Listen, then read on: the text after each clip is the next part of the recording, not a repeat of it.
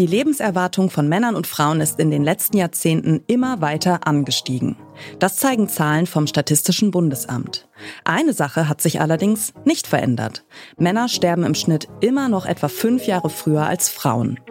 Das könnte an den Genen liegen oder aber daran, dass Männer einfach seltener zum Arzt oder zur Ärztin gehen und damit eben auch seltener zu Vorsorgeuntersuchungen. Machen sich einfach mal frei, bis auf die Unterhose. Jetzt tut's weh. So, jetzt wie angekündigt, zunächst mit dem Finger. Ich bin Reiko Thal, Fernsehmoderator und ein Mann. Und für diesen Podcast mache ich das, was Männer nicht so mögen. Ich gehe zum Arzt.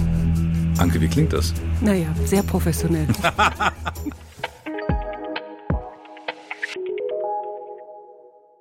Das sind der Journalist Reiko Thal und die Journalistin Anke Burmester. Und ihr hört den Podcast-Podcast von Detektor FM. Wir empfehlen euch heute den Podcast Geht ein Mann zum Arzt.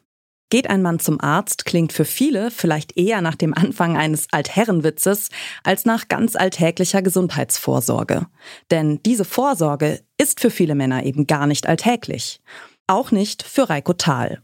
Er ist 60 Jahre alt und hat ärztliche Praxen bisher immer eher gemieden. Für diesen Podcast ändert er das. Er macht sich auf in die Behandlungszimmer von Berlin, um herauszufinden, wie es um seine Gesundheit bestellt ist. Danach bespricht er seine Erfahrungen mit seiner Kollegin Anke Burmester. Krebsvorsorge. Für Reiko Neuland. Aber er überwindet sich und so beginnt der Podcast damit, dass wir ihn zu seiner ersten Prostata-Untersuchung begleiten. Wie muss ich mir das vorstellen? Ist das sehr schmerzhaft? Oder? Nee, schmerzhaft überhaupt nicht. Es ist für einen Moment unangenehm. Am Darm ist es eben der Finger, der so ein paar Zentimeter weit unter Vaseline äh, reingeht, die Prostata-Oberfläche überstreicht. Ja, so ist es. Also das ist auch für mich so ein Gefühl, ne? dass einer mit der Hand dann so, um, dann bin ich schon drin im Szenario. ja, um das sich ja bei vielen Männern so Sagen und Legenden ranken, ne? der berühmt-berüchtigte Finger im Po. Okay, ähm, aber du musst es mir auch nicht haarklein genau. erklären, genau. ist schon okay. Ja, hm. das, ist auch, glaube ich, äh, gefühlt einer der Hauptgründe, ne? dass, dass man sich das vorstellt, warum viele Männer sich beim Gedanken an den Urologenbesuch förmlich winden.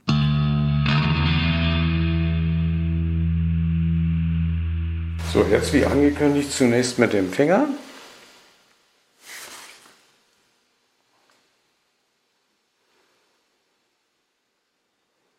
Das ist schon mal prima, eine kleine, flache, unschuldig wirkende Prostata.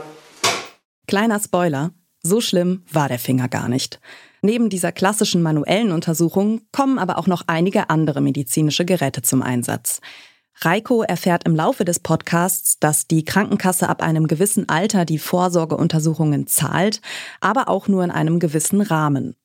Einige Extrauntersuchungen müssen Patientinnen selbst zahlen, darunter auch den PSA-Test zur Früherkennung von Prostatakrebs. Dabei wird, wie der Name schon sagt, der PSA-Wert im Blut bestimmt. Und PSA, das steht für prostataspezifisches Antigen. Warum ein erhöhter PSA-Wert ein Indiz für Prostatakrebs sein kann, bekommt Reiko von einem Urologen erklärt.